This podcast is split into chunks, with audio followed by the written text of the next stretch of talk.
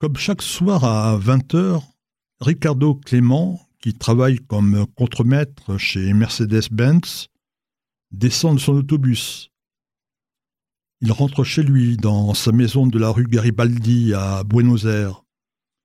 Mais un inconnu l'interpelle dans un espagnol parfait. Un moment, monsieur.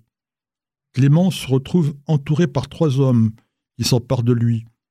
Il me note Clément, et le jette dans une voiture qui part à toute vitesse dans la capitale argentine. Ce 11 mai 1960, un commando du Mossad vient d'enlever Adolf Eichmann. Eichmann, c'est le principal responsable de la planification de l'extermination de 6 millions de juifs pendant la Shoah. Aussitôt l'arrivée des nazis au pouvoir en 1933, il est nommé responsable du camp de concentration de Dachau. Très vite, Eichmann monte dans la hiérarchie. Il a un seul objectif, une seule obsession. Comment se débarrasser des Juifs par tous les moyens Tout à fait logiquement, Eichmann fait partie des 15 responsables qui se retrouvent le 20 janvier 1942 dans une villa au bord du lac de Wannsee à Berlin. Ils sont réunis pour mettre en place ce qu'ils appellent, sans prendre de précautions de langage, l'organisation de la solution finale de la question juive.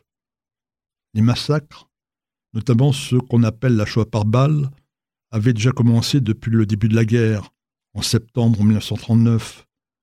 Mais au bout de deux heures de réunion, les nazis mettent en place tout le système de l'extermination des juifs, depuis les rafles jusqu'aux chambres à gaz. Eichmann est chargé de tout le processus, car Hitler apprécie ses compétences d'organisateur.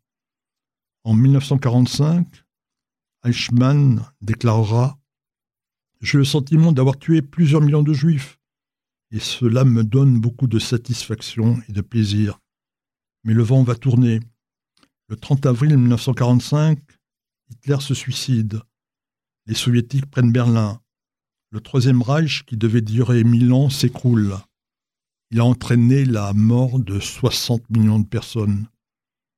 Eichmann, qui a passé son temps à traquer les Juifs, va maintenant à son tour devoir se cacher. Il s'échappe d'un camp de prisonniers contrôlé par les Américains. Il réussit à vivre quelque temps en Allemagne, puis en Autriche et en Italie. Grâce à un efficace réseau nazi et l'action d'un évêque autrichien, Eichmann et sa famille gagnent l'Argentine. C'est en 1950. Ils ont tous un passeport humanitaire de la Croix-Rouge internationale. Eichmann se dit qu'il va pouvoir mener une vie tranquille en Argentine, où les nazis sont les bienvenus. Mais le Mossad l'a repéré au terme d'une poursuite méticuleuse. Isser Harel, le chef du Mossad et son commando, s'emparent d'Eichmann le 11 mai 1960. Le 21 mai, un avion d'El décolle de l'aéroport de Buenos Aires il s'agit d'un vol spécial, car l'Argentine fête le 150e anniversaire de son indépendance. À Baïban, le ministre de l'Éducation y représente Israël. Mais, au retour des festivités, il y a quelqu'un de plus dans l'avion. Pour échapper à la vigilance des Argentins, le Mossad a drogué Eichmann, lui a fait boire de l'alcool. Il est habillé avec un uniforme d'Elal.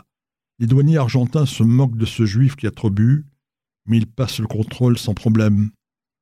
Deux jours plus tard, David Ben Gurion annonce à la Knesset Eichmann a été retrouvé. Il est en Israël et il sera jugé. La surprise est totale. Tous les députés se lèvent spontanément pour applaudir, et beaucoup ne peuvent laisser échapper des larmes. Le procès d'Eichmann débute le 11 avril 1961 au Beth la maison du peuple à Jérusalem, et il va durer huit mois. Le principal exterminateur des Juifs va adopter une ligne de conduite permanente. Il affirme Je ne suis responsable de rien. Je n'ai fait qu'exécuter les ordres. 112 rescapés de la Shoah apportent leur témoignage. Mais Eichmann n'exprime aucun remords, aucun regret.